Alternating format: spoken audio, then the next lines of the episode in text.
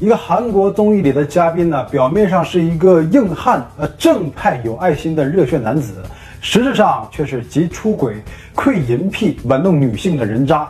正在自己的事业和流量都迎来上升期的时候，一次曝光就彻底让韩国人了解了他的真面目。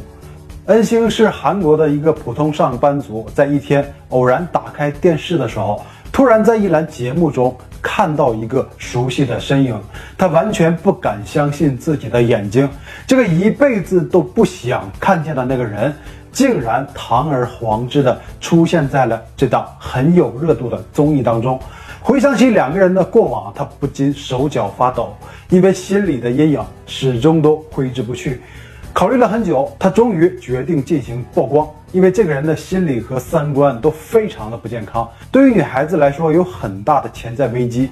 让恩星如此痛苦的人就是这个男人。他参加的是一档竞技类的综艺节目，然而所有嘉宾的背景啊都比较特殊，是韩国特种部队的预备役军人，在节目中找到机会就会极力的表现自己，甚至一度登上热门话题。朴秀民中士，他在近几年参加了很多综艺节目，也利用这个热度建立了自己的 YouTube 频道。那朴秀民曾经和人透露过想当艺人的愿望，也有信心能做好，因为自己很擅长表演，并且有很强的主导话题和掌控局面的能力。而也就是他的这些特质啊，给很多女孩带来了黑暗的回忆，包括举报人恩星。这两个人之间到底发生了什么呢？我们就把时间。拉回到二零一八年，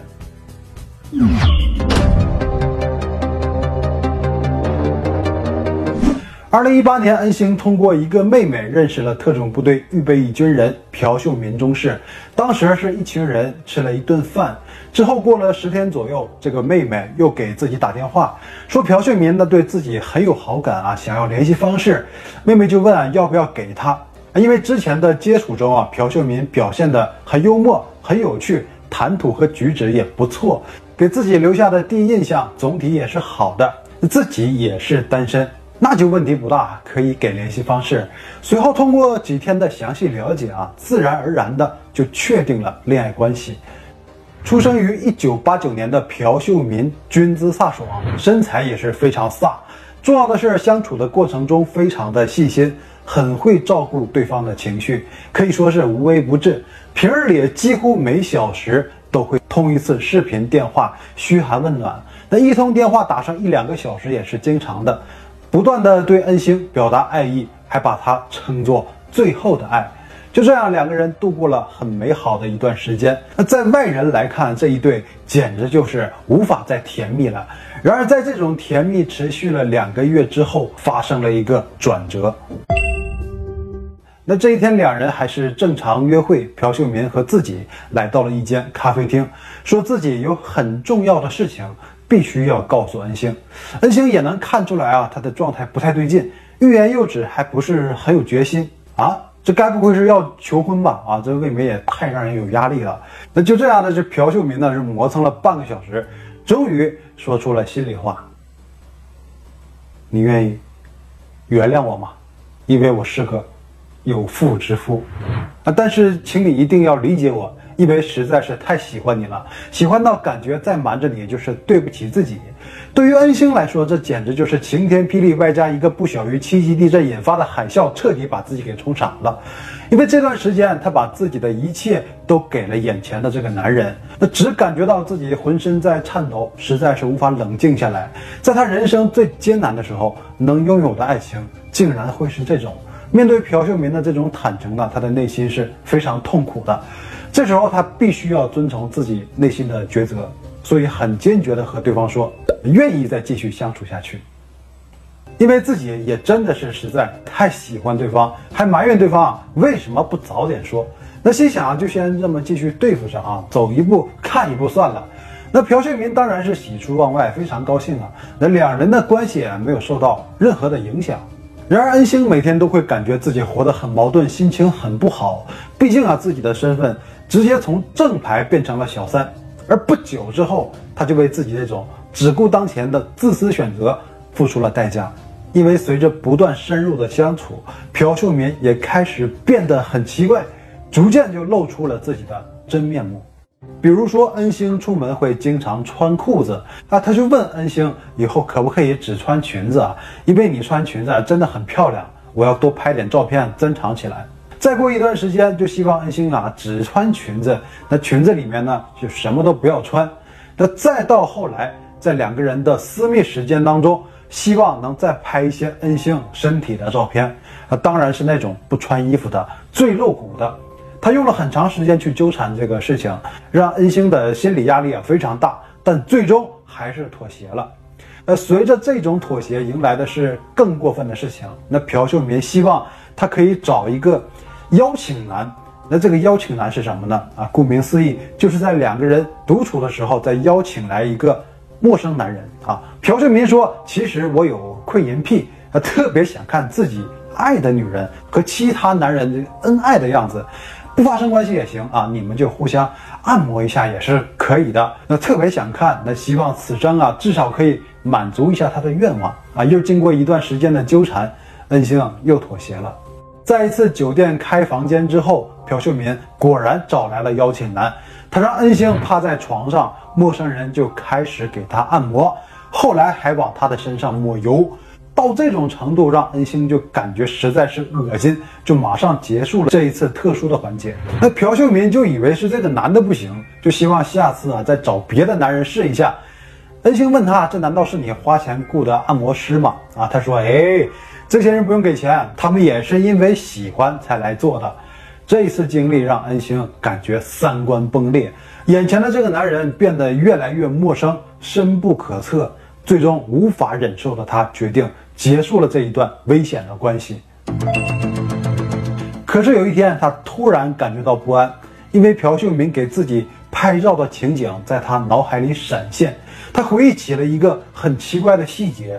就是朴秀民每次拍照前都会在白纸上面写一些文字，然后放在了自己的身上，再找各种角度拍摄，嘴里还念叨着啊太漂亮了。想到这里就感觉纸上的文字不对劲，然后就在网上检索了一下，结果他整个人都傻了。那这些文字是一个 ID 名称，而这个 ID 正是某个涉黄成人网站的。资深用户在点进去的时候，果然自己成为了低俗内容的女主角。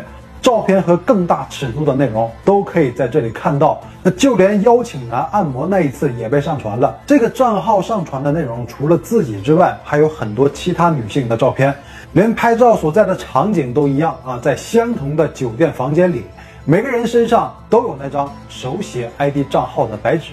那看起来这张白纸。就是认证的作用了。那个网站是一个非常可怕的圈子啊，里面的留言简直都是下流至极。原本说自己珍藏的私密照片，却在网络上共享啊，这让安星羞耻和愤怒到了极点，直接打电话和朴秀民进行了联系。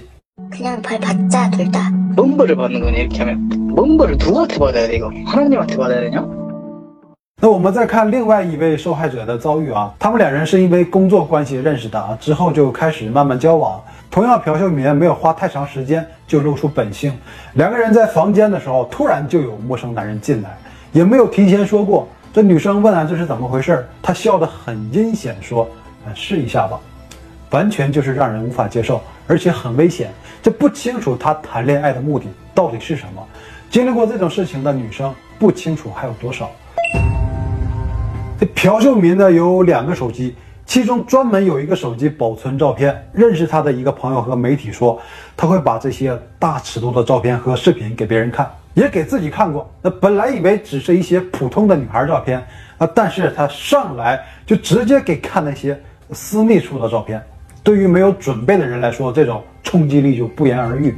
看到对方震惊的表情啊，朴秀民就会感觉非常的骄傲啊，就像是在炫耀自己的战利品。同时还解说了自己是怎样和这些女孩认识的，又是如何一步步的让他们听从自己的安排。这个朋友看过最大尺度的是手机里的一个视频，那是一个交换配偶的聚会，这男男女女很多人不堪入目，难以启齿。根据曾经和他一起在军队共事的前辈回忆，在部队他就开始和别人炫耀手机里的秘密，这无疑就是在给部队的名声抹黑。而且他也完全搞不清楚，在部队里面各方面和表现都不好的人为什么可以上综艺，而且他之前还有过劣迹，啊，并上过社会新闻。二零二零年，在一家银行里，当时有三台自助取款机都有人在使用，他就感觉他前面的女士呢占用了机器时间太久啊，就发生了争吵，然后骂脏话的同时还给对方拍照，说会把这些照片卖到成人网站里，让你出名。然后这个女士就站在门口堵着不让他离开，结果就遭到了朴秀民用摩托车头盔的殴打。在高中上学的时候，他的行为就相当的恶劣，他会有选择性的去欺负弱势的人，喜欢叫别人木头人和沙袋，还会骂别人的父母，说人家的母亲啊跟谁做了什么。要是对方听到以后呢，表情变得不好，他就会打人。那一个有自闭症的同学是他经常动手的对象，几乎就是没有任何理由。如果对方的态度啊有一点不顺心意，就动手。甚至当很多人的面用拐杖打他，简直就是恶贯满盈了。他曾经的大学同学说啊，像这种疯子竟然敢出现在电视里，难道就不担心有人投诉吗？啊，这胆子就是太肥了，属于是。因为有些事儿啊，在以前的同学圈里都不是什么秘密了。朴秀民上大学的时候就开始做高利贷赚钱。多的时候一个月就能赚到两千万韩元，之后就拉拢了很多经济有困难的学生跟着他一起干。他把钱借给别人，如果对方到期不还呢，就会到对方的家里扒掉借钱人的衣服进行辱骂。后期赚到的钱越来越多，就会拿去运营非法的赌博网站。而相比之下，他在 YouTube 的个人频道中不断的在标榜自己啊，希望用自己的影响力，比如说募捐到更多的钱当做善款去帮助那些有需要的人。可是自己的频道的订阅数和影响力还不够，所以啊，希望自己继续努力。总之，经常在树立自己的正派的人设，在很多的人眼中，他就是在趁着自己的曝光度增大，一直在疯狂收割流量。那对于举报人恩星来说，他自从看到了综艺节目和个人频道之后呢，就感觉不能再置之不理了。这种人如果影响力大起来，不一定还有多少人要受到伤害。他就在网络上进行曝光和呼吁，寻找有同样遭遇的人。结果很快就引起了朴秀民的注意，给他发消息说，希望能删掉那些对自己不利的内容。咱们找个机会啊，见面详谈。恩星说可以见面接受你的道歉。但是内容还不能删。二零二一年四月，时隔三年，两个人又在一家咖啡厅见面了。朴秀民道歉的态度非常真诚，说了很多。那对于散播恩星隐私的解释是，自己理解上呢出了问题，就感觉当时呢两个人关系那么亲密，哎，你也喜欢我，也很配合我，还让我拍照录像，难道不就是想迎合自己的爱好吗？啊，那没成想啊，对方会这么在意。况且两个人分手以后呢，自己也离婚了，心情不好啊，所以做很多事情也是一时冲动，完全没有顾及后果。恩星说：“你既然承认了，那你就应该接受惩罚吧。”然而后来经过这档节目的再次调查，其实朴秀民根本就没有离婚。这么说的原因呢，可能就是为了在道歉的时候卖惨。企图打动恩星，让他心软，不再曝光自己，然后保住自己形象。但这次他说谎的全程都被节目给录制了下来。被曝光以后，那个成人网站 ID 主页里的所有不雅内容已经全部被删光了。二零二一年四月二十六日，朴秀民在个人频道进行了公关，有针对性的发布了一个影片进行声明，说电台的那一档曝光节目当中。有很多不真实的部分，在没有切实证据的情况下报道自己的隐私是完全不负责任的表现。那自己的为人没有糟糕到啊那种程度，说了很多，也进行了一些反驳，但都是避重就轻。总之一句话，就是希望得到一次证明自己的机会啊！但是免疫也都在这里体现得很清楚了。那韩国性瘾心理治疗协会对他有过分析。朴秀民这个人就是把女性视为玩具，认为过一段时间就可以抛弃。他的意识中也不认为女性是需要受到尊重的，可以说是具有非常危险的心理特征。那针对于朴秀民的举动啊，其实也是触碰到了韩国人的敏感区。有一组数据，二零零八年涉及非法摄影案件占韩国性犯罪起诉案件的比例仅不到百分之四，到了二零一七年，这类案件的数量。增加了十一倍，从五百八十五宗增加到了六千六百一十五宗，占性犯罪起诉案件的百分之二十。这类的犯罪大多是在各种隐私空间安装隐藏式的摄影机，或未经当事人同意将拍下的内容进行贩卖。虽然案件逐年递增，但处理的流程啊却一言难尽。二零一九年，未经同意偷拍私密影像案件有百分之四十三点五被检察官宣告不予起诉。二零二零年，这个比例升到了百分之七十九。审理的案件一般也是被判处缓刑和罚金，对被告人呢没有任何实质的影响。所以很多韩国女性啊都参加了那一场大规模的集会。我的人生不是你的春宫，呼吁全韩国重视女性的权益。那虽然已经针对这方面呢进行了立法，但是从以上的数据来看，就落到现实还是很难快速有效的执行。所以，作为被侵害的对象，想依靠法律获得公平就很困难。那解决问题的关键就是要让全民都有两性平等的意识，但这个做起来真的实在是有困难。简单点。